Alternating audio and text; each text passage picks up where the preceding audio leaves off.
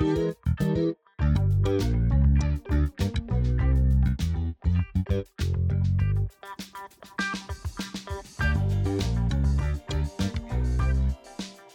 ¿qué tal Sin Plata? Sean bienvenidos a un nuevo especial, porque acá no paramos nunca, ya saben cómo son las reglas, y este viene calentito, picante, sexy y divertido.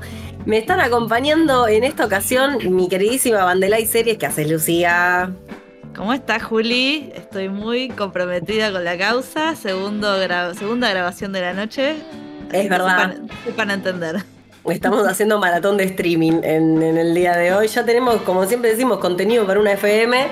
Así que le vamos, le vamos a dar mecha y hoy tenemos una invitada que me cago encima de la emoción con la persona que les voy a invitar hoy porque esta persona es mi queridísima amiga íntima, hermana del alma y empresaria del sexo, la señora María Magdalena Magui. Bienvenida a este espacio. Ay, por favor, qué emoción. Muchas gracias por esta invitación. Estoy más que feliz de estar acá con ustedes. Acá la empresaria sexual. Nuestra Alessandra Rampolla. Sí, sí, sí, sí, prácticamente. Somos dos gotitas de agua en cuanto a conocimientos. Ustedes no la han visto a Magdalena. Magdalena, para contarles, es la entrepreneur detrás de Venus Erótica, que ya la vieron en las historias de esta semana y que tiene un montón de chiches y cositas lindas. Eh, que la estamos convocando acá precisamente para hablar de orgasmo femenino. Hermoso. Maravilloso. Botsi, botsi al orgasmo femenino.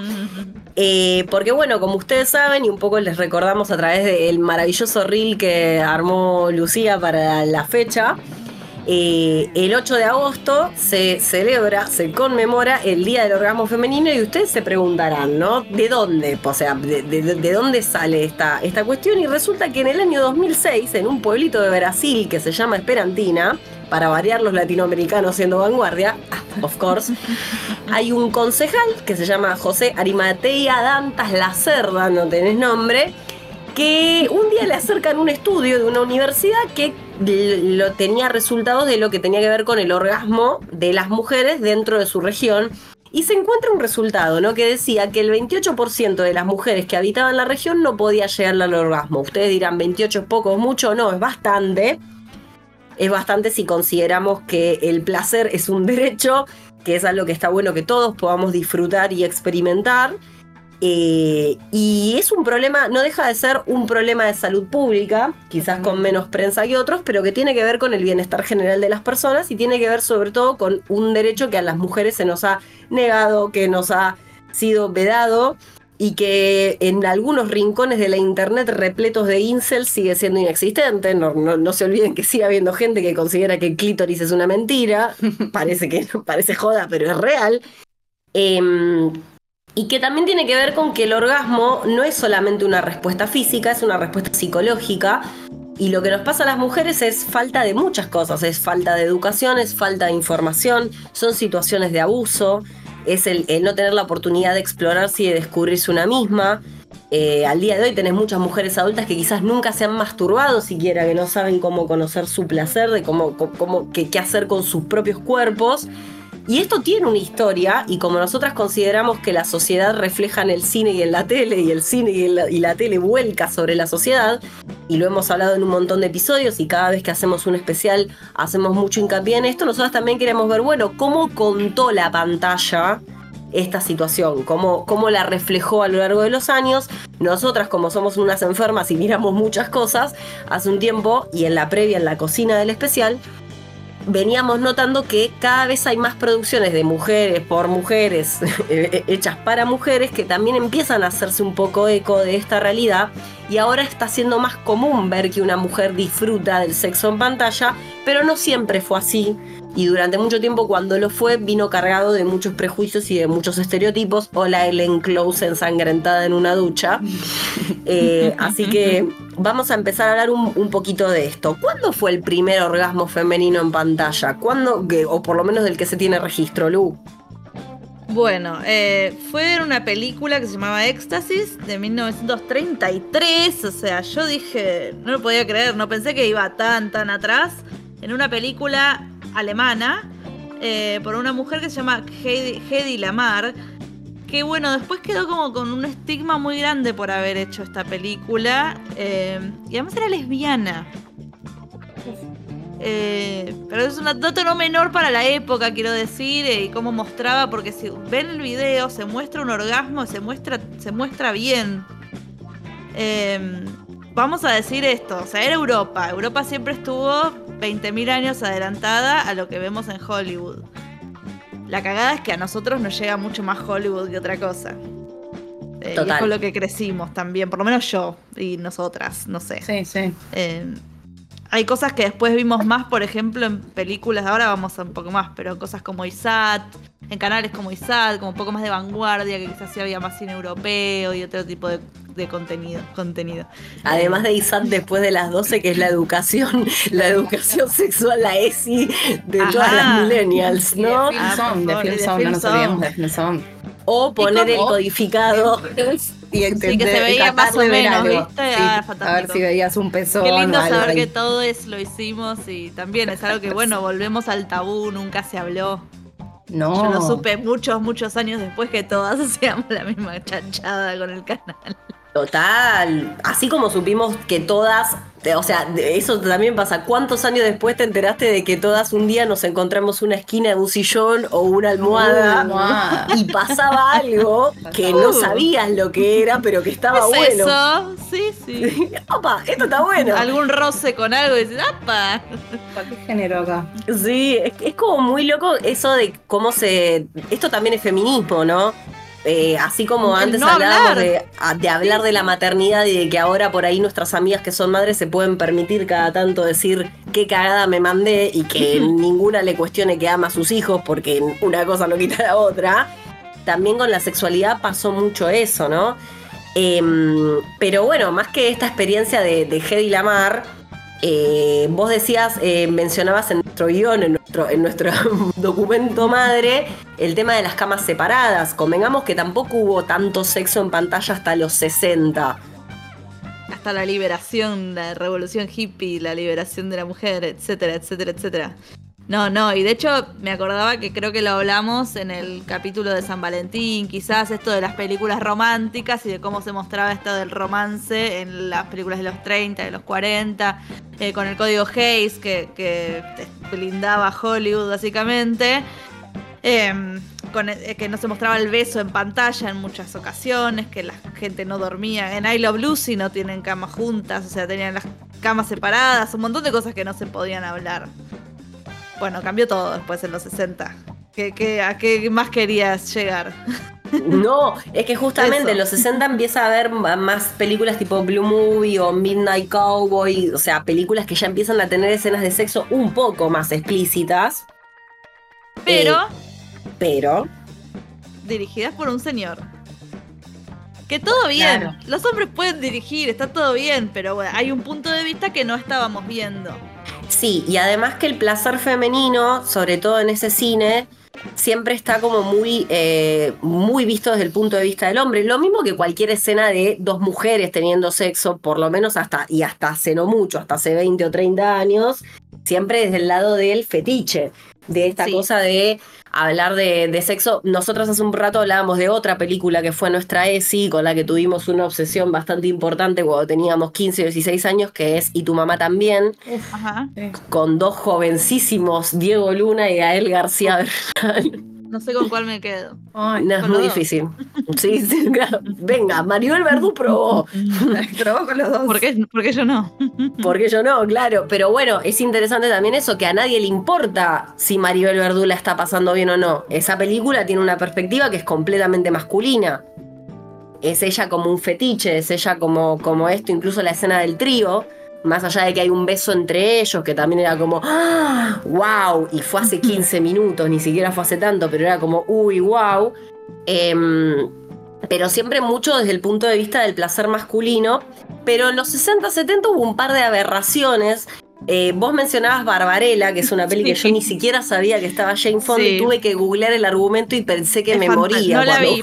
Eh, yo la vi, no, vi la película, supe de esta película en el documental que lo mencioné 20.000 veces sobre Jane Fonda, que se llama Jane Fonda in Five Acts, que está en HBO Max. Eh, uno de los actos, porque ella divide como, es muy buena lo como estaba dividido, en actos de, casada con tal chabón, porque tuvo muchos matrimonios, y el último acto es, bueno, ahora soy, ahora me toca a mí, ahora soy yo conmigo sola, conmigo, no sé. Eh, y hay uno que estuvo casada con un señor, creo que francés, director de cine, que dirigió esta película, y ella no la pasó muy bien dirige, actuando en esta película. Aparte, Barbarella. No, no conocía para nada esa Preciosa, preciosa Jane Fonda. preciosa. Sí, aguante Jane Fonda. Acá somos fundamentalistas en House of, Sin, House of Sin Plata. Jane Fonda es una de nuestras deidades ah, eh, por un montón de cuestiones. Eh, pero bueno, en esa misma línea les vamos a contar algo que seguramente a más de uno le suena y le mandamos un besito a Alberto Fernández fundamentalmente para hablar de esta película porque en 1972 se estrena Garganta Profunda que Garganta Profunda es una película que es fundacional para lo que fue la era dorada del porno, lo que se considera la era dorada del porno, que si quieren saber más pueden ver Minx, que es una serie que, es fantástica.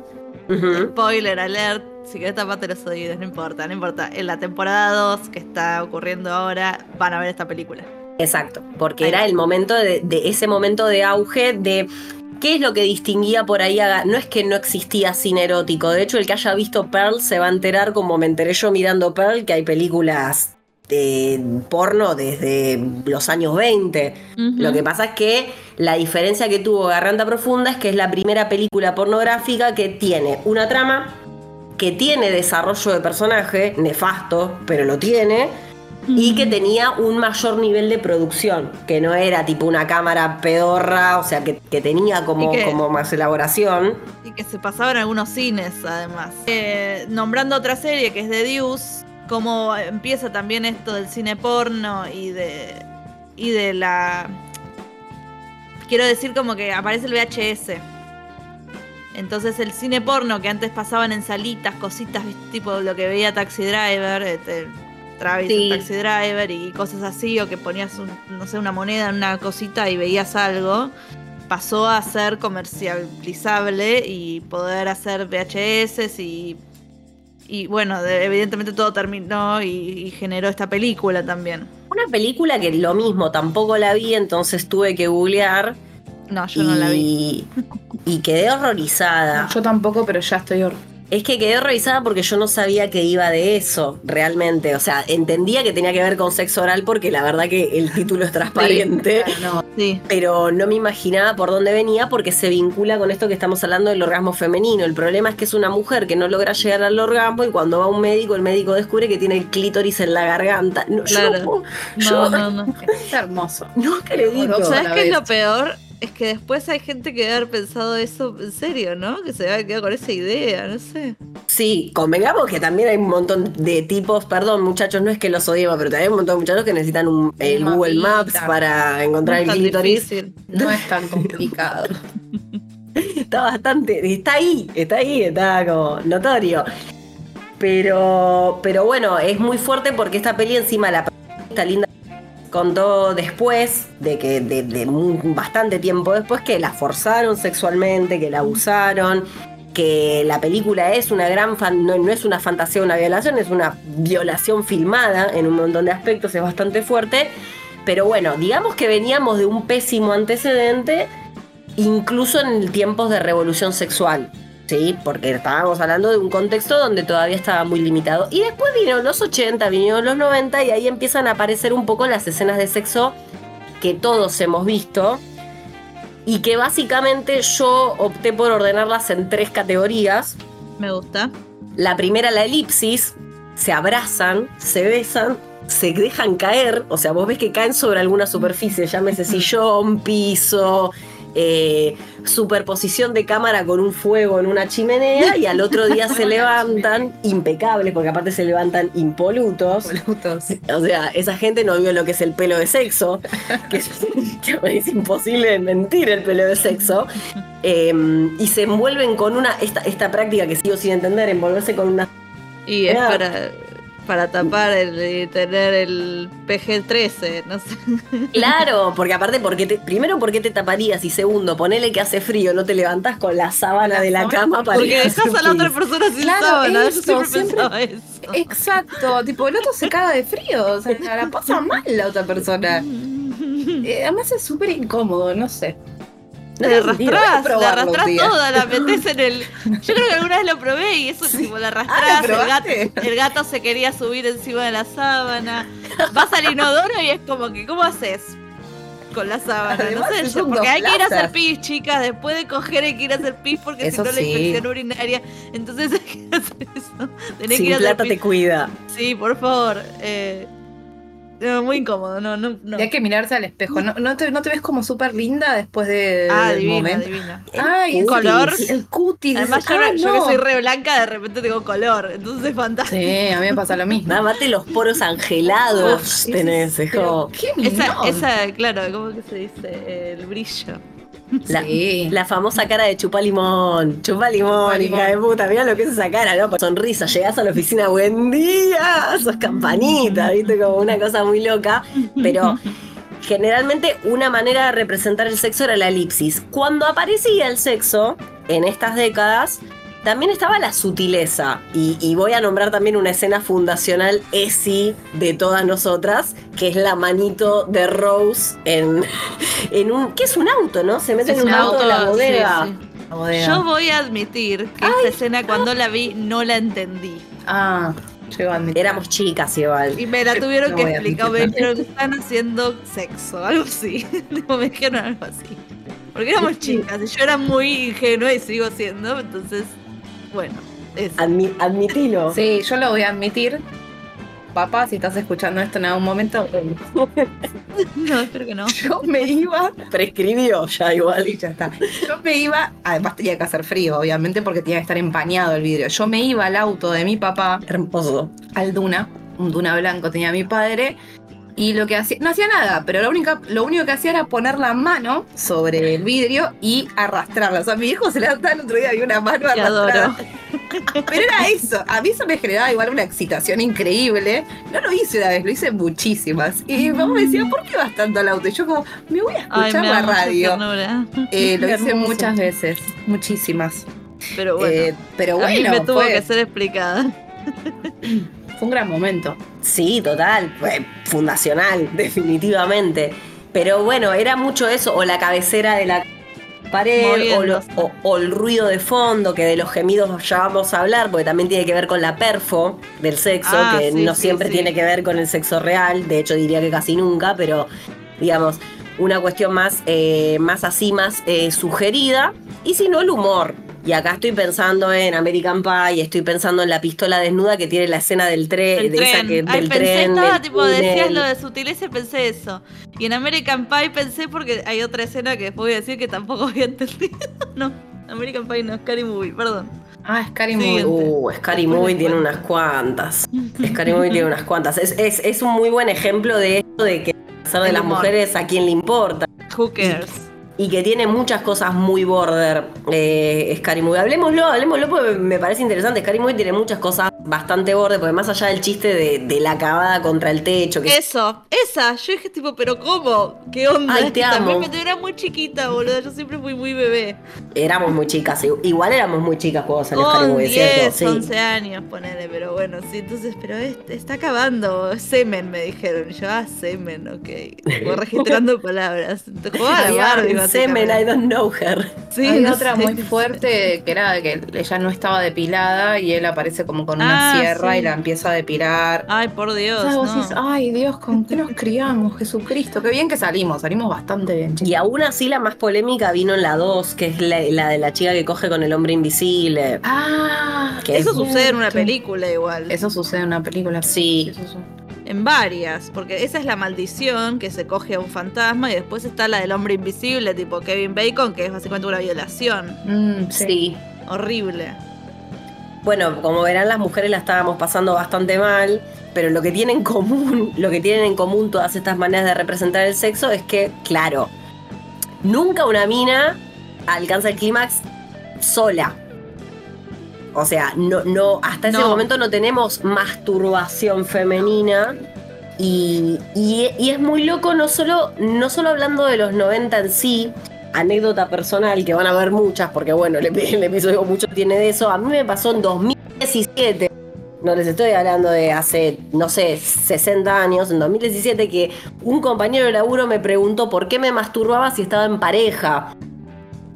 Y es por, y es como, yo me quedé como mirando diciendo como, che, no sabía que era excluyente. Y es por esta cosa de que la masturbación, por primero pensar que la masturbación es una actividad sexual accesoria, que es como un reemplazo de algo que no tenés. Y también tiene que ver con el poder en el sexo. Esta cosa de es el varón. Yo solo, yo solo te hago.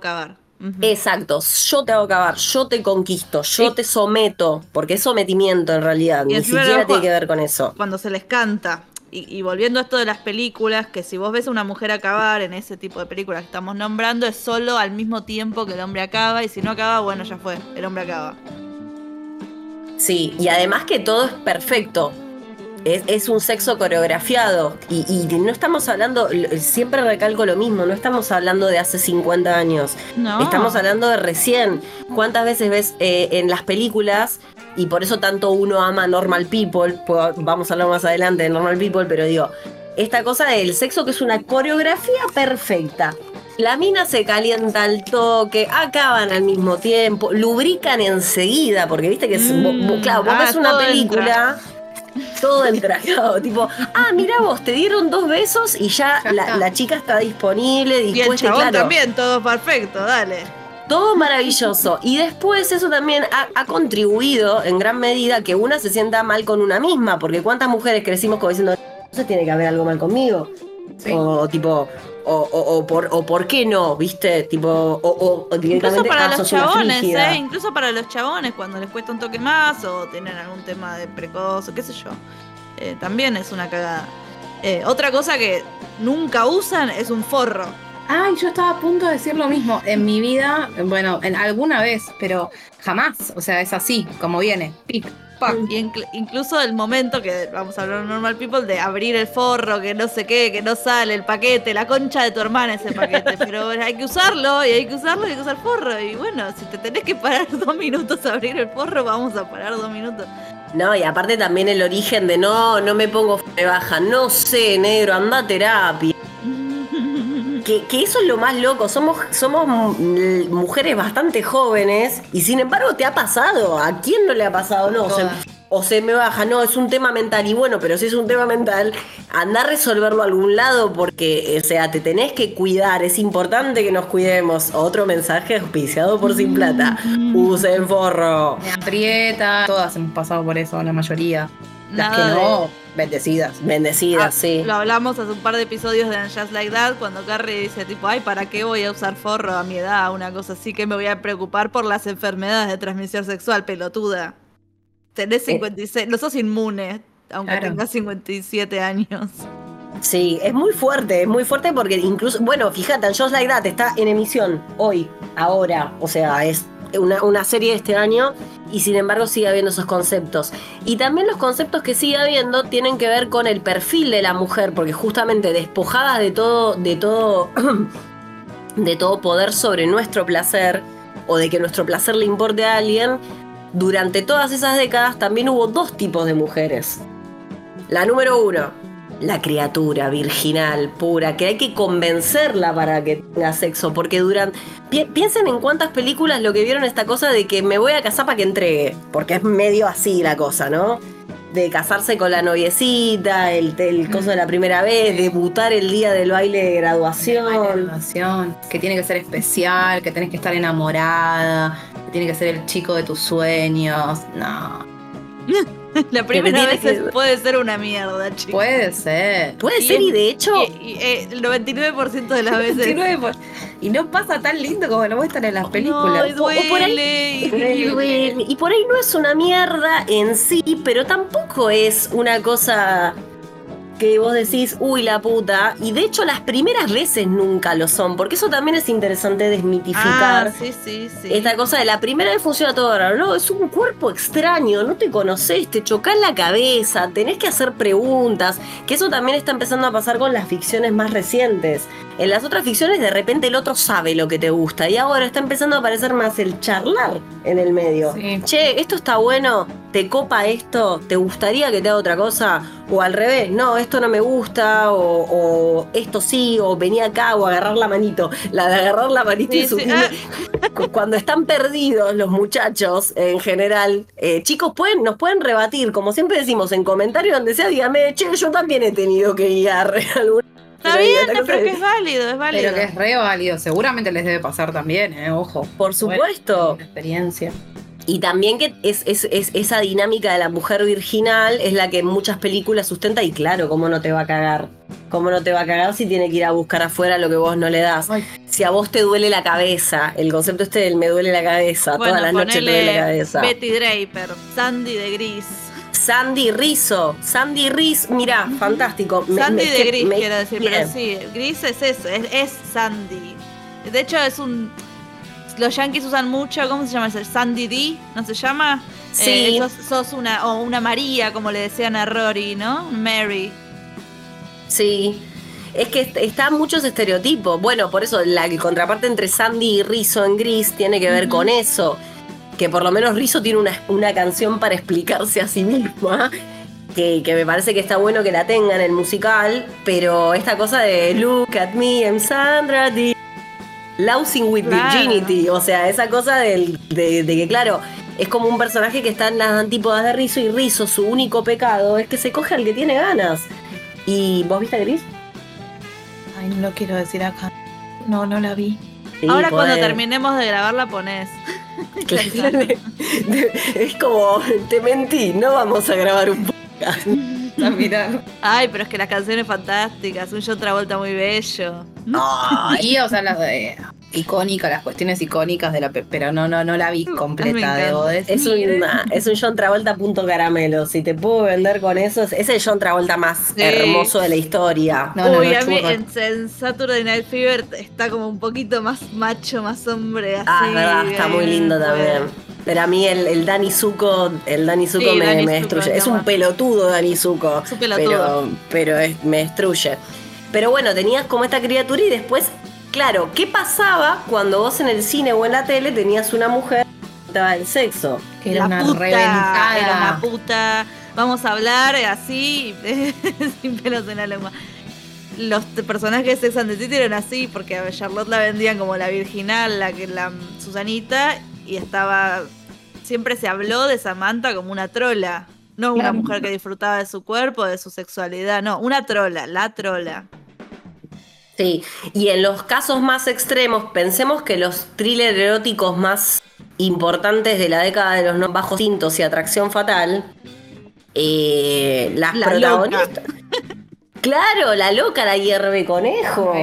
La asesina. O sea, es, es muy loco cómo, cómo está representada la mujer que disfruta del sexo y que no tiene un pudor con respecto a eso y que lo hace sin ningún tipo de problema. De hecho, eh, en una de las tantas notas que estuvimos leyendo para, para hacer el especial, hablan de una película que yo no sé si ustedes se la acuerdan, de Hilary Swank, que se llama, de una Hilary Swank bebé, eh, la de Million Dollar Baby. Sí, sí, sí, sé quién es. Eh, que ese. Ay, no me acuerdo el nombre de esa película. Me sale Boyhood, pero no es Boyhood. Estoy mezclándome con el especial de la Roche. Boys Don't Cry, no. Boys Don't Cry. Ah, no, no, sí, además la, la volví a ver hace unos años y por Dios, qué dura. Qué dura esa película. Es muy dura, pero lo que, lo que contaban en una de las notas es que Mm. le habían hecho a esa peli para hacerle la calificación NC17, que los yankees tratan de esquivarla mucho porque básicamente es mandar a tu película a morir, es, es como una restricción muy alta en términos de público. Y la chica lo que decía era que las escenas a partir de las cuales les hacen la observación son tres. Una, que es Hilary Swank eh, dándole sexo oral a Chloe Sabini. Sí. Otra que es Hilary Swank que se le ve el semen en la boca. Y la tercera es la escena de la violación. O sea que los censores de Estados Unidos consideran que una mujer sintiendo placer es igual de ofensivo y de grave que una violación. No, Ese es el criterio. Pero bueno, después con los años hubo un momento, un evento maravilloso en los años 80, eh, que está en nuestro reel, y que es icónico por todo esto que estamos diciendo y encima es una escena graciosísima, o sea, no solo es, Es icónica, increíble. sino que es fantástica, que es el orgasmo fingido de Meg Ryan en diner eh, en cuando Harry conoció a Sally, que no puede ser más sublime porque también es una escena que lo que hace es justamente revertir esta cuestión del poder. Porque es un flaco que le dice, nah, sí, las minas acaban conmigo. ¿Y cómo estás seguro? Y porque se ve, se nota. Y ella, me encanta porque ella arranca De la nada. Sí, es Fue increíble.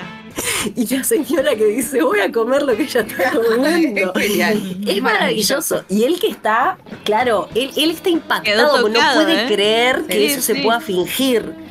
Eh, esto se repite años después en Seinfeld. ¿Te acordás? Eh, Mm. Elaine también le muestra, tipo, yo también he fingido porque George no está seguro que su novia esté acabando. Y, y Jerry le dice, no, como que a mí nunca me pasó. Y Elaine había estado con Jerry y le dice, "Seguro, yo- nunca me hiciste acabar, le dice. Y el chabón se queda traumado y le- todo ese capítulo le pide como, por favor, dame otra oportunidad, dame otra oportunidad, por favor, porque lo tengo que lograr. Y no lo logra. Y ella también es como una ex- experta actua- actuando el orgasmo. Es fantástica. Elaine también, de, diosa de este podcast. Sí, otra, otra. La amo, la amo fuerte. Qué mujer. Qué mujer, y Eh, a- a- hablando de tomar su sexualidad, ¿no? De por- toro por las astas. eh, capítulos incluso que ella se masturba igual que al mismo nivel que ellos. Eh, que pierde ese, ese concurso que hacen en uno de los mejores capítulos de Seinfeld. Es eh, espectacular. Eso, sí. es, es espectacular que la primera que sí. pierde la apuesta sea, eh, La segunda, sea sí. La segunda. la segunda. Ah, porque el primero es, es, es George. Kramer, Kramer No, es al Kramer. instante, George gana. No, no, creo que George gana. Bueno, nada. y después hay otro capítulo más adelante. Ella siempre es muy sexual y es muy, es muy abierta. Hay otro capítulo que compra las esponjas estas anticonceptivas. Sí. Que, es- que yo no, no sabía que existían hasta que lo vi en Seinfeld y nunca más escuché sobre ellas. No sé si existen en este país. No sé si ustedes saben. No sé, no sé como que te metes una esponja. No, no, no, no. Eh, Re loco. La cáscara de limón como en The Great. Ah, es bueno, ponele. lemon top. Sí, sí, como la misma idea, porque debe tirar algún antiespermio. No sé. Eh, Eh. En The Great, en una de las series que nosotras vemos, es, es que está como en la. que, que, que ese. 1800, no sé. El 1800, lo que se meten para no quedar embarazadas es la puntita de un limón. Tiene mucho sentido, claro, sí. Eh, es Científicamente comprobado.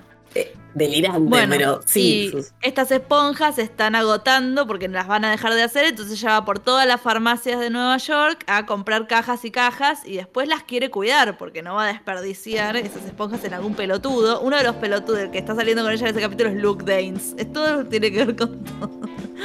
Y- Por y favor. creo que decide no, decide no usar la esponja o como que no la va a desperdiciar. eh.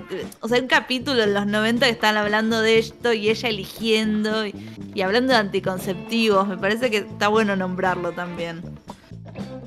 Sí, porque incluso en relación con eso, con el tema de los anticonceptivos, las esponjas y hablando de juguetes, que es el terreno de Vamos. Magdalena, Claro, para algo te invitamos.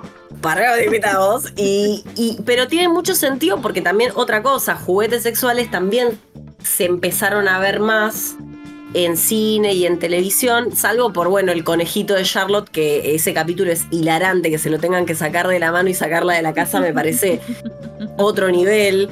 Eh, ¿Vos recordás ese capítulo de Sex and the City? Sí, lo recuerdo. Ese- esa es la primera vez que vi el conejito, gran compañero de aventuras, lo queremos mucho. Lo amamos.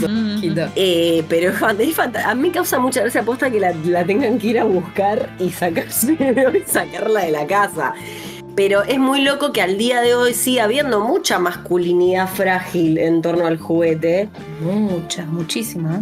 Es muy loco eso, que todavía si- sientan que hay una... Porque vuelve a estar este tema del poder. ¿Cómo te va a hacer acabar algo que no soy yo? Y con lo divertido que es incorporar un juguete cuando uno está en pareja, porque encima es re divertido. Vos tenés muchos chiches para de a dos, ¿no? Sí, y muy divertidos. Individuales y a dos. Y incluso el que puedo usar individualmente se puede usar también en pareja. Total. Está buenísimo incorporar cosas. Está, es increíble. Yo creo que igual hay un quiebre. Porque estábamos hablando de esto de eh, el tipo, ¿no? El tipo que, que- que te da placer. Y ¿vieron cómo se dejó usar la palabra consolador? Está Sí. muy bien. Sí. Está es bien. increíble eso, me parece maravilloso. ¿por qué me tengo que consolar? Esto que te, el que te preguntó a vos hace un par de años, en el 2017. Pues si tenés pareja, ¿qué necesidad? Claro, si no tenés pareja, consolate con un juguete, porque no tenés un pito real. Si no, ¿qué sentido tiene? No, no, no es así. Me parece increíble que no se utilice más. Hay mucha gente que igual lo sigue usando. Pero en general ya no se usa y eso me parece maravilloso porque no es ningún consolador. Yo no me consuelo con nada tocándome con un juguete. Totalmente. Bueno, me hiciste acordar ahora que decías lo del consolador cuando Magda, la chica que, la señora que trabaja con Miranda, le encuentra el consolador y se lo reemplaza con una estatua de la Virgen, que es, hermoso. es espectacular. Ay. A mí ya, Bueno. ya lo hablamos mil veces. Sex and City me dio toda la crianza, todo el conocimiento, el conocimiento sobre juguetes sexuales, eh, sexo, cualquier cosa. En No Sex and the de- City se ve el columpio. Sí, un montón de cosas. Se, se la ve a Samantha que tiene, que coge con un chabón, con un columpio. Y eso para la época en la que salió Sex, no era de, de- de popular. De hecho, No. sé, no, no te diría que fue la primera vez que vi un columpio y que supe que existían los columpios para, para, para el sexo. Pero a mí me pareció re loco porque dije, claro, imagínate a fines de los 90 ver eso. Igual creo que se les rompe y se caen y se dice. Yo no, Sí, ya a mí me pasaría es eso. No, no me animo. Son deportes, deportes de riesgo. Deporte extremo. No, es no medio puede. extremo. Pero es, es como que fueron apareciendo de a poco. Yo también recuerdo una película, no hice la tarea y no la googleé, pero hay una película de 2004, 2005, una cosa así, que es un chico universitario que tiene su primera vez adentro de un ascensor en un corte de luz con una desconocida y después se pone a buscarla a la chica con el único criterio de que se queda con la bombacha de la loca, nada, una, es muy 2000 todo. Y la chica que termina siendo ella eh, usa las bolitas. Las bolitas, no el rosario, las bolitas chinas esas que, que no sé si están imantadas, no sé Sí, qué sí, onda. Y es muy loco porque también cuando lo dije, qué loco, porque tipo se lo pone y sale a andar por la vida. Sí, en realidad la- las famosas bolas chinas eh, se utilizan no tanto por una cuestión de placer, eh, sino por, sí, por ejemplo, las anales, ¿no? Hay todo lo que Sí. es el flujo anal, que tiene las bolitas en determinados tamaños que se van agrandando, eso sí. Pero se utiliza por una cuestión de, eh, para poder reforzar la musculatura vaginal y, y muchas mujeres, o sea, no sé, estás en tu casa trapeando el piso, te pones las bolitas, lo que hacen es mantenerte las paredes, claro, o sea, tenés algo que mantener ahí, pero no es algo que se vea muy... Eh, entonces, me parece que también eso habla de esta evolución que estamos diciendo, de que de repente empiezan a aparecer estas cosas. Lo de los adultos mayores en las series que nosotros estamos viendo, eh, está apareciendo un montón. Esta cosa de, che, la gente grande también coge y a veces hay cuestiones que se resuelven, que se resuelven hablando, que se resuelven con esto, que se resuelven incorporando juguetes, prácticas, cosas, lo, que- lo, lo que sea. Eh, pero está bueno que empiece a aparecer. Yo también le decía a Mai, por ejemplo, que viendo Sense8, que no la, no la terminé de ver, Uy, pero sí. llegué Era a ver un. Fue la primera vez en mi vida que vi, por ejemplo, y esto también, eso también es importante, sexo, Sexo entre con lesbianas que no esté filmado y con una mujer trans. Una mujer trans, sí, yo también, la me lo recuerdo. Y que sea entre chicas, pero que no sea desde el punto de vista masculino, que es lo que decíamos recién, que no sea una escena para calentar a un tipo, que sea realmente una escena de dos mujeres que tienen placer entre sí. Y fue la primera vez que vi un dildo doble. No sabía ni que existían los No, dildos no, dobles. no, y la chica lo saca y fue como, Y lo doble arnés. Y lo todo. tira. Yo me recuerdo y queda la escena y queda la cámara en el dildo. sí, sí, es que eso fue lo que me permitió apreciarlo, Me lo pausé sí, sí, incluso, sí, dije, Ah, wow. Maravilloso. Eh, Claro, vos mencionaste una escena que le mandamos un beso a Mole, a So- que, que, que le gusta mucho, que es de 40 días, 40 noches, y la veo como se acuerda. Que Esto pasa en muchos aspectos de nuestra adolescencia, probablemente porque Baches, tengo baches. hubo mucho tiempo de ebriedad, ¿verdad? Sí. Digamos la verdad. Eh, pero en 40 días, 40 noches la consigna es que está Josh Harnett, Josh Harnett eh, en- de la época Pearl Harbor, el Josh Harnett popular. Papi chulo, papi chulo. Sí. Y ahora volvió, volvió en forma de ficha. Ay, Josh lo vi ¿eh? el Estamos- viernes estamos- pasado. La No, Maggie ya vio. Oppenheimer. Ah, Oppenheimer y-. Qué hombre. El verdadero qué hombre. Lo bien que Sí, le sí, sentó Sí, como, Vinito. como el vino, como el vino. Como el vino. Vinito. Pero esa película me acuerdo que él estaba 40 días, 40 noches sin sexo. No recuerdo los motivos por los que se llevaba a esa Una apuesta, me circunstancia. era una apuesta. Una apuesta, sí. me Sí, parece sí, me suena. Una cosa medio así y conoce una chica y como su, bueno, no pueden, no pueden tener sexo, tienen esta experiencia, y acá te voy a preguntar algo a vos porque me parece interesante, con flores. El Sí. pibe con las flores y hay algo de la estimulación muy suave en los pezones, en el clítoris, en distintas partes del cuerpo y ella acaba con eso. Y yo digo, hay un montón de cosas sensoriales más allá de los juguetes, porque vos tenés unos aceites increíbles, Unos aceites Ah. increíbles. una vela fantástica. Unas velas. Porque Velas. bueno, muchas de las cosas que yo tengo, muchas las probé, pues digamos, yo tengo que catar los productos Por supuesto. para darle lo mejor a, a las personas. Eh, tengo unas velas increíbles que vos las tirás en el cuerpo de la persona y no, primero que no quema, o sea, no es como tirarte una vela tres, de, de- de dos patitos, tres patitos, no. Es una vela que eh, eh, la sensación es cálida, es muy agradable y lo que hace no es que se endurece, sino que se genera como una especie de aceite que puede ir en todo el cuerpo. Es maravilloso. Ah, está bien. así no, no tenés es que te quema geles, como te no. Ah, mirá qué interesante. no, no, no. Arroba Venus erótica, porque a más de uno le va a No, idea. no, las velas son y además tienen un olor increíble que para mí también una cuestión de, de- de olfato y demás me, me genera muchas cosas y creo que a la mayoría eh, sí, sí, aceites, geles, de todo, de todos los gustos, sabores, hay de marshmallow, de caramelo, de dulce de leche, hay de todo. O sea, le falta que saquen de asado y una de ensalada caprese. O sea, lo que está, además, lo que tiene este tipo de, de productos es que todo el tiempo va evolucionando, no es algo que se queda, sino que va, evoluciona todo el tiempo. O sea, ahora tenés un estimulador de clítoris y después tenés un estimulador que también hace esto y hace lo otro. Todo el tiempo va como eh, súper evolucionando. Y eso está buenísimo también, porque le va agregando cosas. eh, es como que se actualiza constantemente. Es, es, es un gran mundo. Yo la verdad que tenía un conocimiento de hecho tenía, acá mi, mi amiga personal Julieta, fue el, el primer juguete sexual, me lo regaló ella y nuestra Ah. amiga Agustina. Es verdad. Fue un mundo que se abrió maravilloso. Después, bueno, eh, un par de cosas más cuando, cuando comencé con Venus, pero, eh, por ejemplo, cosas que yo no tenía ni idea, me pasó, ya te lo he contado, que cuando nos llegan todos los productos había algo que para mí era una parte, para, o sea, nos habían dado entre todos los productos unas repisas, ¿no? Habían venido unas repisas. Y yo pensaba que efectivamente eso era un tarugo de una repisa. Me muero. No, era un succionador de pezón. Y para mí era un tarugo, era una parte de la repisa. Y cuando le preguntamos a las personas que nos, nos dieron, nos hicieron el manto ahí de todo conocimiento, fue como, no, no, eso es un succionador de pezón, eso te lo pones y apretás. Y era como, no, no, maravilloso. Hay muchas cosas que no tenía ni idea que eran y que descubrí. Es un mundo, yo creo que todos deberíamos tener, aunque sea un juguetito, chiquitito, pequeño, más grande. Para probar. Potente para probar, sí. Es que también está bueno esto del para probar y de, de- de animarte a probar cosas y, y por eso también está bueno que se vea en pantalla. No es joda, porque te No, puede no, dar una que estamos curiosidad. diciendo, Sensei no es de hace tantos años, y hay un montón de cosas que no conocíamos. Eh, nada, incluso con Sex and the City, con And Just Like That, hay un montón de cosas que no conocemos. Y también porque hay mucho tabú. Y no te Hay pones mucho a tabú. googlear, como que hay, no sé, a mí como siempre me soy muy, como muy tímida y como que siempre me dio un poco de cosita o no sé.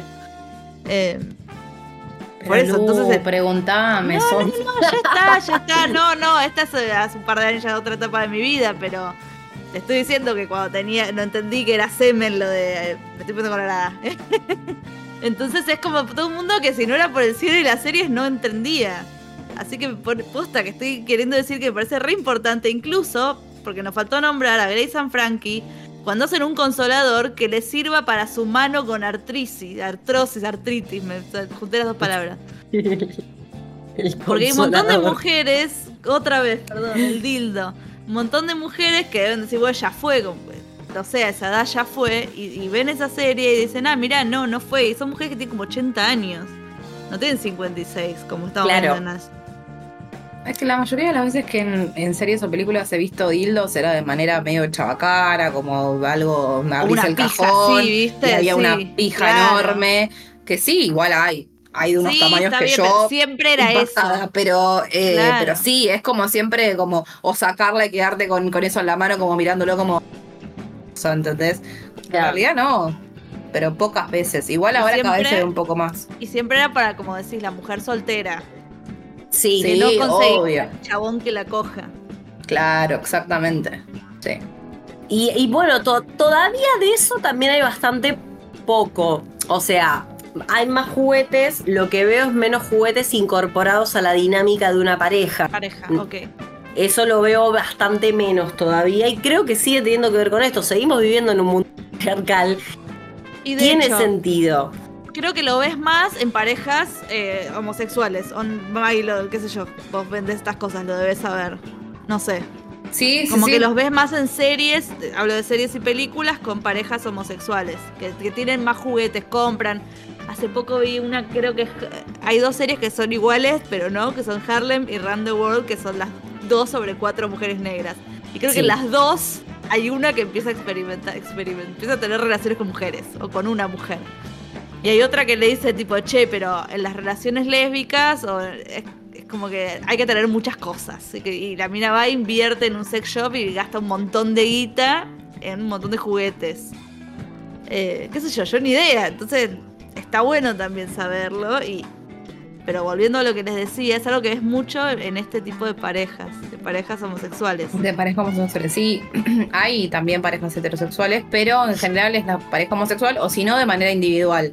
Claro. Que eh, si es de manera individual es muchísimo más las mujeres Que los hombres. que los hombres. Los hombres es mm, más raro que te compren algo para una cuestión de satisfacción propia. ¿No? Hombres o una persona con pene, digamos, pero es raro, no. No suele pasar mucho, es como que hay una barrera ahí que todavía no. Y si se compra es para generar algo capaz en la otra persona. O sea, para usar con otra persona, no sé, Claro. anillos vibradores, por ejemplo. Claro. Es lo que más sale entre los hombres. Un hombre heterosexual sí, ¿no? Sí. Pero, digamos, un masturbador de testículos, un masturbador de pene, son increíbles. Hay tipos que sí, pero la mayoría no. No, no lo ven como una, ni siquiera como una posibilidad. Y hay, hay mucha menos consulta, mucha menos venta de esas cosas. Sí. Bueno, en And Just Like That hay un contraste también en esta temporada que, que tiene que ver con Sima. Sima tiene una balita dorada, glamorosa, como, como ella. Es ya, ya algún día cuando te pongas al día, si, si la llegas a ver, Sí. Sima, Sima es la que entra claramente a llenar el vacío de Samantha, claramente. O sea, es un personaje que está pensado para eso. eh, y tiene una balita chiquitita. Pero ella se encuentra con un tipo Sí. que lo que hace es usar uno de esos eh, bombeadores. Pampers. Aisladores, sí, pam, sí, sí, sí. eh, y usa un pump. Y el chabón, bueno, le dice, che, pará, tengo que ponerme el pump, no sé qué. Y ella, nada, qué sé yo, lo, lo maneja, lo, lo resuelve. Tipo, nada, vos tenés que hacer eso todo bien. Ahora, el día que ella no acaba y osa ponerse la balita, el flaco hace un escándalo. Es Sí, completamente ridículo la situación. Pero igual es- es- es- tiene todo el sentido del mundo. Al flaco, le, al flaco le parece que no da que ella use la balita, pero él sí puede usar el bombeador. Es como. Esto lo ves en un montón de series, cuando la mina va y dice, bueno, ya fue, no acabé, y se va al baño a ponerle con su juguete y el chabón ofendido totalmente Ofendido. las deja, las se enoja. Sí. Bueno, en, en Crazy Ex Girlfriend hay un número muy interesante, muy gracioso, que es el de, el de uno de los chicos de la oficina que dice que la mujer se encierra a la noche con el cepillo de dientes Ah. eléctrico. Y todos los compañeros no saben cómo decirle. Y hace un número musical que él canta desgarrado detrás de la baño. Es muy graciosa la escena. Pero es muy loco porque, claro, a él le cae la ficha recién cuando se lo dicen los compañeros. Porque Claro, dice, ¿qué no, pero tarda dice, un no? montón. La verdad que tiene un compromiso con su higiene No, dental. no. Mm. Es hermoso. Pero, pero sí, sí, eso sucede, sucede un montón. Pero bueno, estamos hablando también, fí- fíjate, estamos hablando de que está apareciendo y que está siendo cada vez más, eh, más común. Eh, incluso entre las cosas más recientes, yo hace poco vi una peli que la subieron hace poco a Netflix y se la súper recomiendo, que es Good Luck to You, Leo Grande o Buena Suerte. Preciosa. Es increíble Preciosa. esa película, pero también me gusta porque justamente al ser, es una mujer adulta que lo que plantea es que no tuvo un orgasmo en su vida, ni sola, ni que es más común de lo que una piensa. Porque nosotros también somos mujeres millennials y como siempre decimos, sabemos que hay gente que nos está escuchando que es más 50, lo sabemos por And Just Like That, así que si nos escuchan, cuenten qué onda, pero pareciera ser que es bastante común que haya mujeres que por ahí durante toda su vida fingieron orgasmos con sus maridos. Y me causa gracia porque ella tiene colaboración y le pregunté, ¿y cómo sonaba eso? Y ella hace como un ruidito chiquitito, Ay, muy gracioso toda la bola. En viuda, en viuda ella. ¿no? Ella es viuda y contrata un trabajador sexual que es mucho más joven que ella, entonces claro, la, ella está mal. Aparte es profesora de educación religiosa. Ah, la- No, sí, tiene todo, todo. todo mal. Le hace ruido por todos lados lo que está haciendo, pero ella quiere probar. De, de- le, le dice, estoy hace años pensando en esto, no es que es una decisión que tomé de un día para el otro. Y ella finalmente tiene un orgasmo, pero lo tiene sola. Sí. O sea, está él, pero lo tiene sola y el orgasmo es precioso porque es así, es chiquito, es chiquitito. Y hay una cosa como que se acaricia la cara. Bueno, igual es Emma, que. Ay, Emma. Ella Te amo, todo- Emma. Él es, él es No, bueno, él me No destruye. sé, no de la, puedo. la trama, Dylan McCormick, McCormick el, es la trama. el bello de Bad Sisters era. El bello de Batista está en Peaky Blinders también. Ah, mirá, uy, ahora siempre me dicen que tenía que ver Peaky Blinders, acabo de tener una razón. Motivo. Por Sicilia Murphy no era no, suficiente. No, no me gusta Serial Murphy, cara de Ay, a mí sí, me Ay, no. encanta esa cara No, de extraterrestre que tiene. No. Me parece muy sexy. el de Coso, el de Oppenheimer. Sí, sí, sí, sí. Eh, pero me pareció muy linda esa escena, me pareció hermosa, es muy tonal y aparte me gusta que, que es un cuerpo desnudo de una mujer adulta, full desnudo, Full o sea, desnudo. com- completamente en pelotas, apreciándose en el espejo. Y es como, esto es hermoso y, y- y necesito que haya más de esto, porque la vida no se termina a los 30 y, está re bueno que eso aparezca. Eh, pero también empieza en la adolescencia que es con Sex Education, hermosa serie. A mí me encanta cuando quita de los dientes, eh, que no me acuerdo cómo se llama, que ella tiene, ella está cogiendo con, con el chico este, con Adam, y no pasa nada. Y me encanta esa escena cuando ella descubre la masturbación. Sí, Con el secador de pelo. Me encanta. En distintos lugares, con distintas posiciones. Y, y yo decía, fue, me hubiese encantado tener ese tipo de contenido de, de Sí. piba. Esa cosa Oh. de, claro, exploró. ¿Te acordás del capítulo de Pen 15? Que es todo el capítulo de ella descubriendo su, su vagina, básicamente. Que se fascina. Y su placer. claro, Y te- tampoco puede hacer nada, no puede salir de su cuarto porque está totalmente obsesionada. Y que, y que aparte está, no, y está obsesionada y también está con culpa, pues mujeres, pues, pues la sociedad nos ha hecho así, que ella siente la culpa porque siente que el abuelo muerto es terrible. Es muy graciosa la serie. Tie- Tiene mucho drama, tiene un, un drama muy Pero bien muy trabajado, pero es muy graciosa. Porque son dos mujeres adultas que hacen de quinceañeras. Ah, O sea, son de- dos De actrices ellas, que sí. de ellas mismas hacen, sí. Básicamente sí. eh, y que tienen una amistad y muestran todo lo que tienen que actúan con chicos, adolescentes, con chicos, pero bien hecho, está todo cuidado. Chapan, Sí, claramente, no sé. De hecho, cuando empezó a ser medio cringe, terminó la serie. O sea que está perfecto. Sí. Eh, pero está re buena la serie por eso, porque, porque justamente a la piba le pasa eso, que yo siempre me acuerdo de la escena del cisne negro, ¿se acuerdan? Cuando ella se encierra sí, y se masturba. Y era como sucio, era como que era algo que estaba mal, había una cuestión de rebeldía en eso, en esa escena. Es, bueno, Natalie es increíble. igual. que de hecho se despierta y ve a la mamá durmiendo, que tiene esa escena fantástica con Mila Kunis. porque- Exa, bueno. que a mí me hubiera gustado que alguien me avisara que estaba esa escena, porque yo esa película me senté a verla con mi mamá. No. No. Bueno, a todos nos pasó. Sí, Sexo Yo con vi- padres y uno se queda tiesa. Uy, sí, quieto. eso sí. O Watchmen vimos, me acuerdo, con mi amiga Sofi, otra Sofi, y, y mi hermano Miguel, que mañana se recibe, no va a escuchar esto nunca, pero le mando un beso. Eh, y era chiquito, él era chiquito y hay una escena de sexo larguísima con el chabón Oh. azul, que se le muestra la pija azul, y, y era larguísima. Es como, bueno, vamos a hacernos un café, me acuerdo. que, Bueno, no, interminable. Tensión, tensión. Por favor, avisen. Si ven que un amigo le dice voy a ver esta película, avísenle para que no la vea con los viejos. Es agradecido que alguien me lo dijera.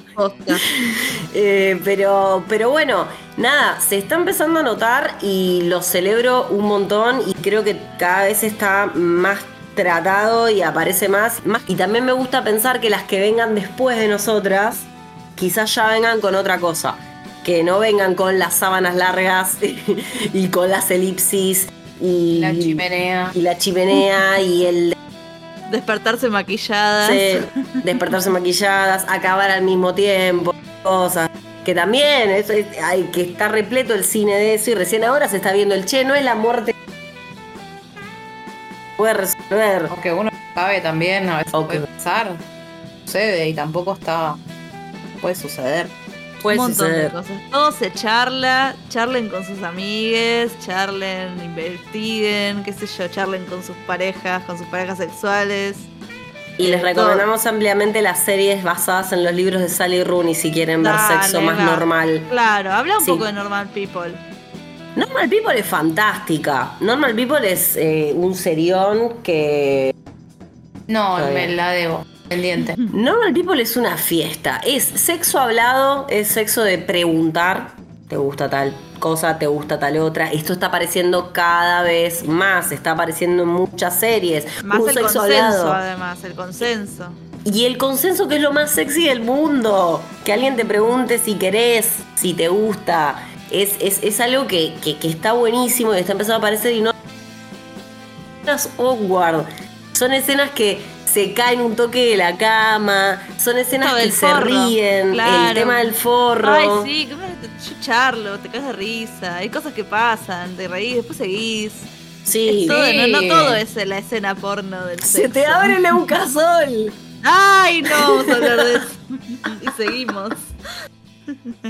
Voy a Pero- contarlo. obvio. pasó con un- Obvio que podés. Primera situación sexual con mi actual pareja. Hola Mario. Ay, no, me estoy poniendo colorada de nuevo. Yo tenía un- una cama, me vivía en otro departamento. eh, tenía una cama en un cuarto muy chiquito con un estantecito que arriba. No se me están viendo, pero bueno, nada, en el respaldo de la cama un mini estantecito. Y venía yo, soy muy alérgica, qué sé yo, bueno, el Eucasol de Just ahí arriba. Estábamos que dale, que dale, que dale. Eh, yo abajo, él arriba, y se cayó el coso. Se abrió el Eucasol, chicas. No. Espero que los oyentes escuchen el olor que tiene el Eucasol. Es muy fuerte, es olor a eucaliptus, eucaliptus concentrado. Y se me cayó y yo se- nunca paramos. Hice como una cosa mágica con el brazo, lo agarré, lo tapé, lo puse de nuevo. Bueno, nada. Meses nunca se le fue el a Eucasol a ese acolchado, nada. No desastre. queda, igual no quedaste ciega de pedo, porque No. imagínate que se te metió.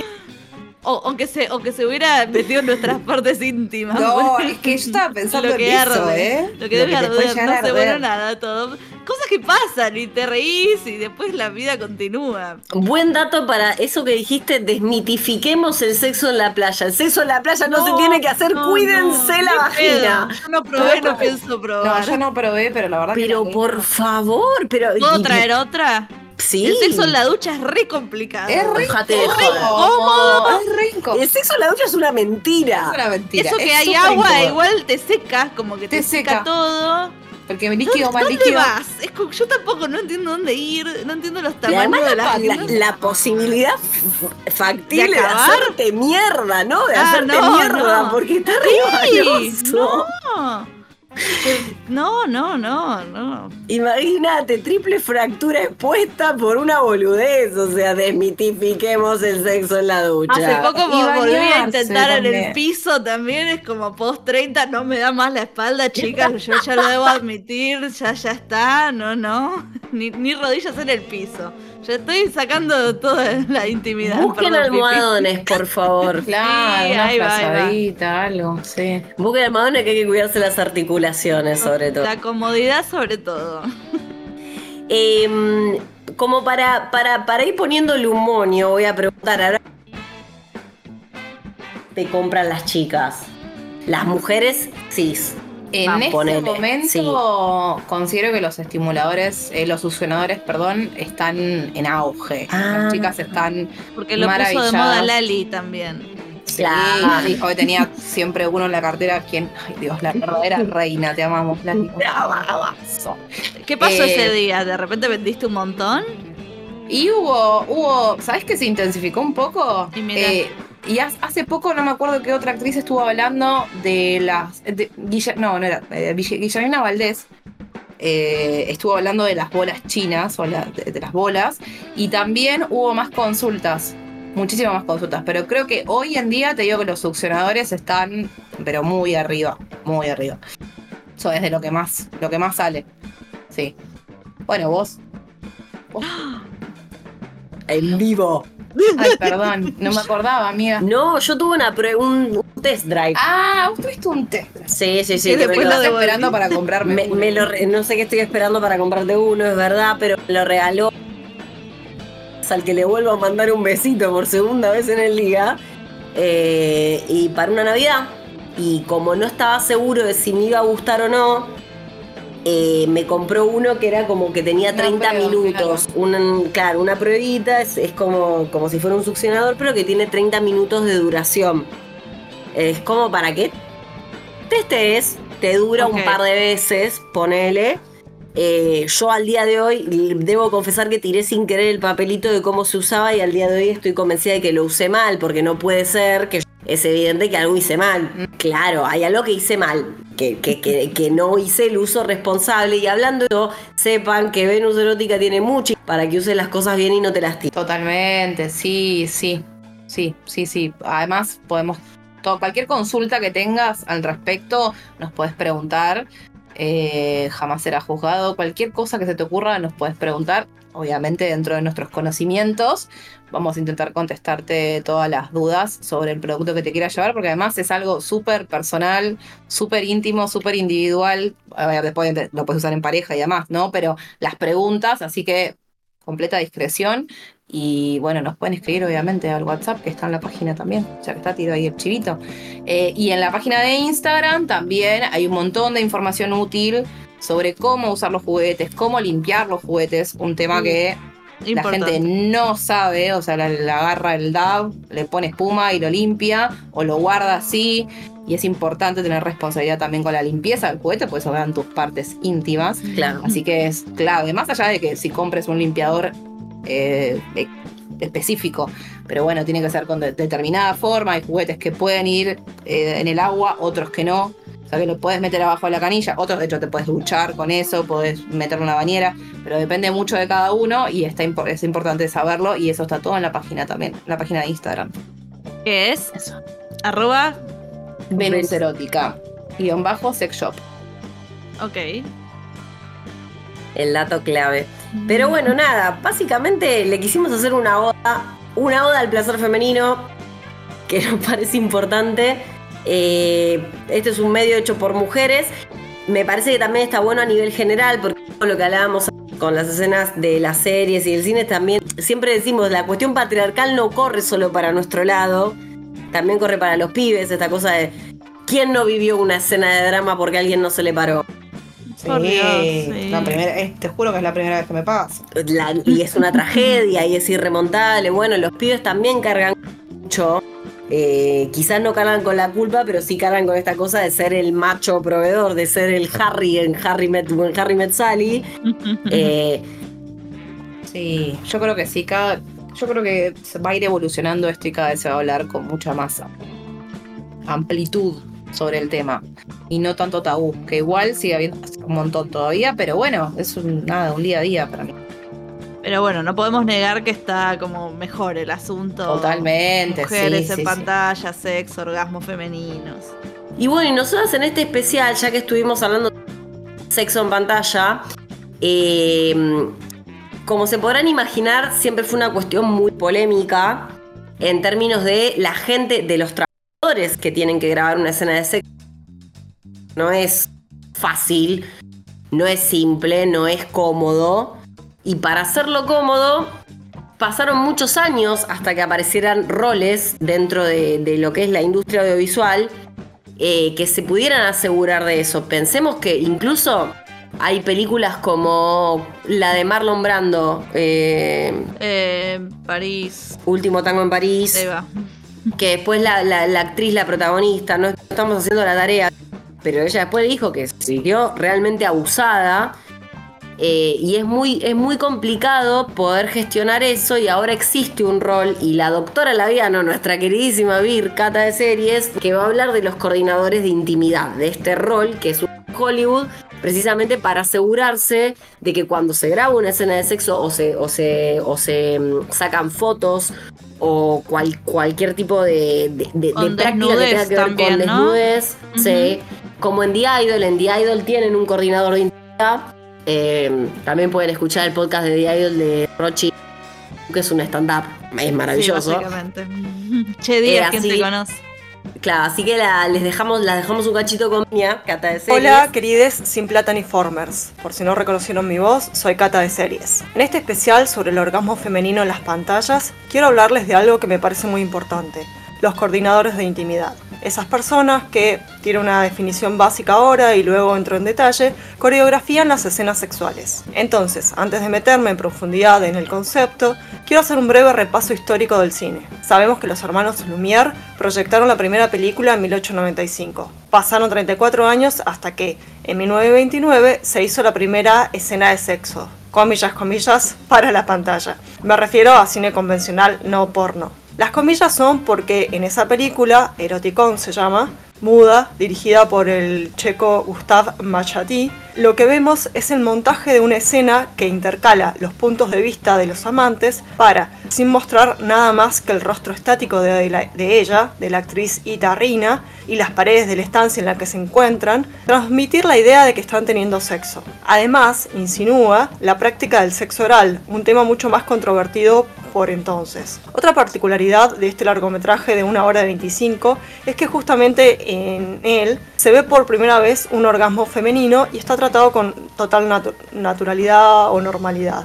La repercusión de la película no trascendió mucho más allá de Europa, pero sí hizo entender a Machati que este tipo de películas llaman la atención. Básicamente eh, dedujo lo que hoy conocemos como el sexo vende. Y decidió subir la apuesta con su film Éxtasis de 1933. Hago una aclaración. Ubiquemos el contexto histórico. Estamos en el periodo entre guerras y los fascismos dominaban Europa y el puritanismo gobernaba en Estados Unidos. Entonces, volviendo a, la película, además de la escena de sexo, siguen las comillas, se ve en pantalla una larga escena de desnudo, considerada de las primeras dentro del cine comercial. Ya con sonido, la protagonista del desnudo fue quien por entonces se llamaba Hedwig Kisler, quien más tarde sería, se haría famosa bajo el nombre de Hedy Lamar. Nota al pie, Además de ser actriz, Hedy fue inventora y ya viviendo en Estados Unidos, durante la Segunda Guerra Mundial patentó un sistema que impedía a los alemanes prever la trayectoria de los torpedos estadounidenses para interceptarlos, tecnología precursora de lo que hoy conocemos como el Wi-Fi y del Bluetooth. Éxtasis fue presentada el 7 de agosto de 1934 en el Festival de Cine de Venecia, donde el palmarés confirmó la deducción de Mayati, su dirección fue galardonada y el público consideró a Éxtasis el mejor film extranjero.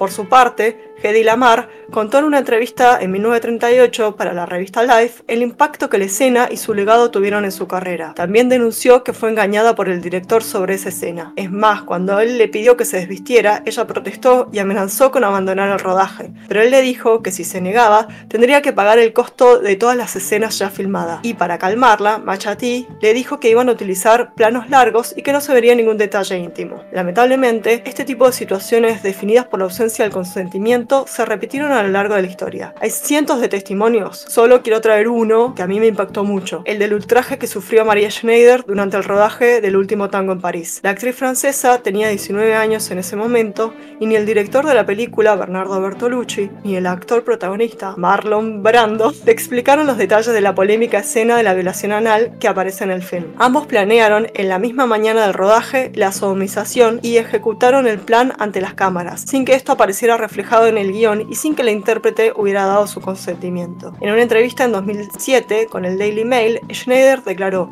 me sentí humillada y para ser sincera, me sentí un poco violada tanto por Marlon como por Bertolucci. Eso fue en el año 1972 y no fue hasta el 2018, o sea, casi 50 años después, que se incorporó una coordinadora de intimidad en un producto audiovisual. Se trata de la segunda temporada de la serie de HBO The Dutch, el drama que muestra la prostitución y el inicio del cine porno en Nueva York, creada por David Simon, acá le estoy haciendo corazoncitos con los dedos, y George Pelecanos, las mentes detrás de The Wire. HBO contrató a Alicia Rodis. El impacto del trabajo de Rodis fue tan grande que Simon se comprometió a no volver a trabajar sin una coordinadora de intimidad. HBO anunció en octubre de ese mismo año que adoptó la política de que todas las series con escenas íntimas cuenten con un coordinador de intimidad. Por supuesto, la idea fue seguida por Netflix, que incorporó este tipo de profesionales por primera vez en 2019 para la serie Sex Education. Hulu, Stars y Amazon no tardaron en seguir esta trayectoria, lo que llevó a que en 2020 hubieran 23 guiones nominados a los Emmys que contaban con coordinadores de intimidad, entre los que se incluyen series en los que es imaginable que se utilicen, como Euphoria, y otras menos pensadas como Watchmen y Succession. Vamos un pasito para atrás. Recordemos que justamente en octubre de 2017 se viralizó el hashtag MeToo, tras la exposición generalizada de las acusaciones de comportamiento depredador por parte de Harvey Weinstein. El 15 de octubre, la actriz Alisa Milano, la que conocemos como Phoebe Halliway en Charm, escribió, si has sido acosada o agredida sexualmente, escribe Michu como respuesta a este tweet. Michu es a mí también, digamos, con el objetivo de dar una idea de la magnitud del problema. Este fenómeno, entonces, aceleró el campo emergente de los coordinadores de intimidad, una nueva categoría de profesionales de Hollywood. Se trata de personas que sirven como intermediadoras entre los actores y entre estos y el resto del equipo de producción al momento de rodar escenas de carácter sexual. Estas son las que concentran el trabajo, pero también están presentes en producciones donde lo que se busca es dar más realidad a una escena íntima, sin que necesariamente haya una performance del coito, como diría la Rochi. Es interesante que suele compararse a los coordinadores de intimidad con las personas que se encargan de las escenas de acción, en tanto se aseguran de que nadie salga lastimado. Elizabeth Talbot, que fue coordinadora entre otras series de Bridgerton, comenta al respecto. Se daba por sentado que todo el mundo tiene sexo y que los actores pueden coordinarlo por sí mismos. La forma más fácil de equiparar lo que hacemos es pensar en una pelea en el set, donde se contrata a un coordinador de peleas para asegurarse de que todo el mundo está a salvo mientras se hace la escena lo más auténtica posible.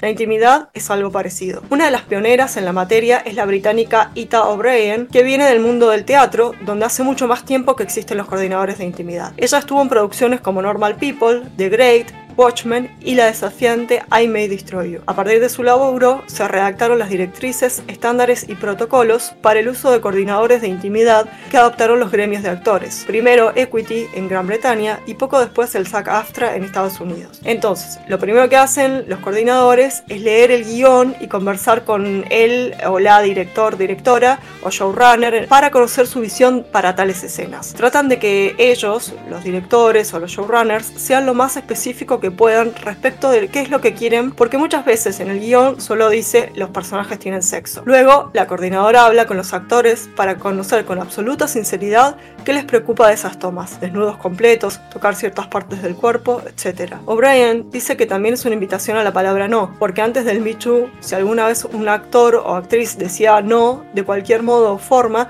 era considerado problemático o una diva, y estaba realmente preocupado de volver a conseguir un trabajo. Un coordinador de intimidad, como figura neutral tiene más probabilidades de obtener una respuesta sincera. También se tiene que preocupar de que todo se cumpla según lo previsto en el set. Equipos pequeños con solo técnicos imprescindibles. Separar al actor del personaje entre acción y corte. Usar un lenguaje profesional y adulto al hablar de sexo. Otra regla básica es que en las escenas de sexo no hay contacto genital directo. Para ello se utilizan una serie de barreras que son objetos que se colocan entre los actores y que pasan desapercibidos ante las cámaras durante las grabaciones. A esto se le suman lo que se conocen como prendas de modestia, que es la ropa interior que cubre las partes íntimas de los actores de forma discreta, permitiendo que en la cámara dé la impresión de desnudez. Gracias a esos recursos, a las pautas marcadas por las coordinadoras y a los trucos de los camarógrafos, el equipo logra desarrollar escenas que parecen reales. Ito O'Brien también les sugiere a los productores que tengan en cuenta la paridad de género en el equipo a la hora de rodar una escena íntima. Dice,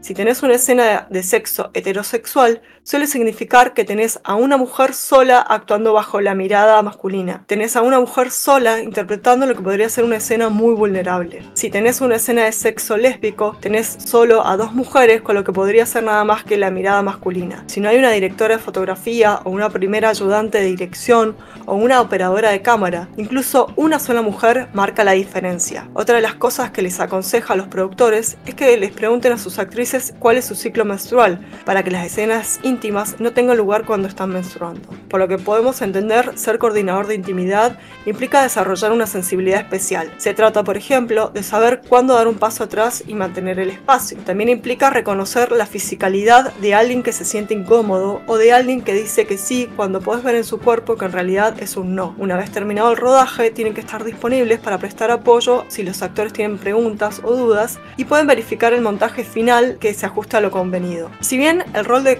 de intimidad se está institucionalizando y extendiendo, este camino, que apenas lleva 5 años, se ha topado con diversos obstáculos. Primero, la reticencia de algunas personas, ya sean directores que creen que es una pérdida de tiempo y dinero, o incluso de actores varones como John Bean o el actor Andy Serkis, que dijeron que los coordinadores reducen la forma natural en que se comportan los amantes a un ejercicio técnico. Pero también la inexpertise de algunos coordinadores les ha jugado en contra para ganarse la confianza de la industria. Otro asunto que causó polémica fue la representación de los coordinadores de intimidad en el primer episodio de The Idol, la serie de Sam Levinson sobre la cual Lucía y Rochi hicieron un episodio. Voy a aclarar que no la vi, pero tengo entendido que un coordinador de intimidad ficticio fue encerrado en un baño por hacer su trabajo. Si bien podría interpretarse como el trato que a veces reciben los coordinadores, si no se enmarca de esa manera, es difícil que los espectadores, la mayoría de los cuales ve por primera vez en la pantalla la profesión de la dirección de intimidad, hagan la interpretación del maltrato. Más allá de estos tropiezos, lo cierto es que abundan los testimonios sobre el aporte positivo de estos profesionales al detrás de cámara. Actrices como Amanda Seyfried o Kate Winslet declararon que les hubiese gustado que existieran cuando les tocó hacer sus primeras escenas de sexo. Y es que como expresó la actriz Melissa Barrera, estar desnuda, rodeada de gente que no está desnuda, te da una perspectiva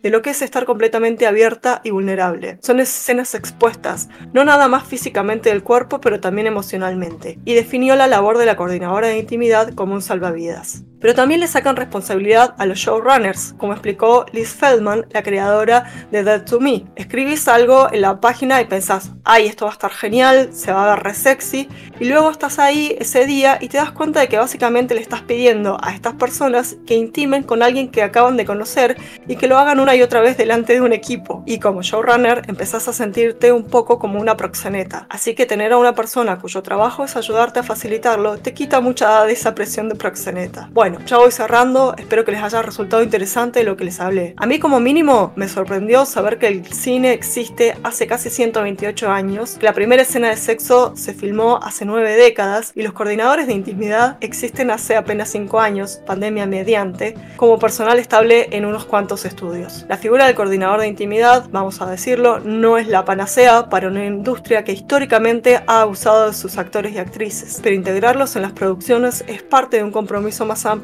con la seguridad. Bueno, como siempre, Virginia trayendo la posta, ¿no? Trayendo data, data súper interesante para que podamos saber un poco más del detrás de escena de la industria, además de lo que contamos de la pantalla. Y bueno, qué maravilloso episodio. Yo estoy chocha. Magdalena, ¿vos cómo te sentís? ¿Pueden volver a invitar? Sí, obvio. Obvio, obvio, cuando quieras. Por supuesto. Yo hablo de lo que quieran.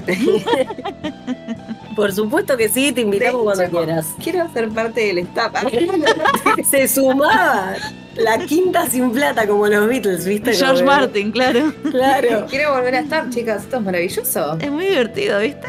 Y es mi primer podcast. Y espero que vengan otros también. Si no, oh, también, te, mirá, hablando así en el aire. Eh, columna semanal o mensual o lo que quieras. Estoy, estoy. A mí me recopa. Cada vez que sepamos que es una serie que tiene sexo, la traemos La invitamos a, la doctora Alessandra Larrampolla. Sí, La rompe. probablemente si la traíamos con The Idol, sí. Seguramente. Ay, hubiera sido genial. Porque ha- hablemos de sexo mal filmado. Ah, sí. No. mm, escuchar podcast de las chicas, me parece que va a ser una Sí, mejor no veas la serie. Sí, totalmente. Pero nada, ha sido un placer. Tienen todos los juguetitos y las cositas y los aceititos y las velitas de las que habló Magdalena. Que pueden hacer todas las preguntas que quieran. Eh, y bueno, y nosotras, como siempre, somos Sin Plata ni Forma. En este espacio, el día de hoy, sí, Bandela y Series, pero somos cuatro. Le mandamos un beso grande a Zoila Rochi, a Cata de Series. Yo soy monita con navaja que no me presento nunca. O sea, nunca me presento y nunca me despido. Como que tienen que asumir que soy yo. Eh, y nos pueden seguir en Instagram y Twitter. Y como les decimos siempre, compartan, pelennos, díganos qué horror. Díganos que el otro día pusieron nuestra historia en volumen alto en la oficina y se cagaron en nosotras. No, no pasa nada. Yo en mi Instagram personal avisé, quiero que sepan. Yo no, yo no, y en el No. de Sin Plata tampoco lo subí yo y dije a la mierda y En empezaba crudo. con.